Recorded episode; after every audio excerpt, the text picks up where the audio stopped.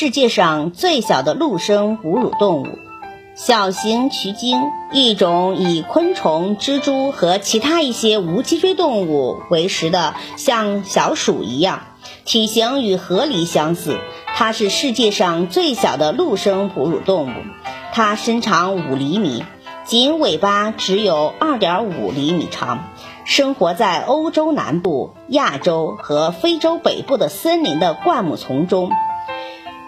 须鲸同时也是食虫动物中最大的家族，它每天都要消耗掉比自身重量还重的食物，因此，不管白天还是黑夜，它们都在觅食，并且需要每二至三个小时进食一次，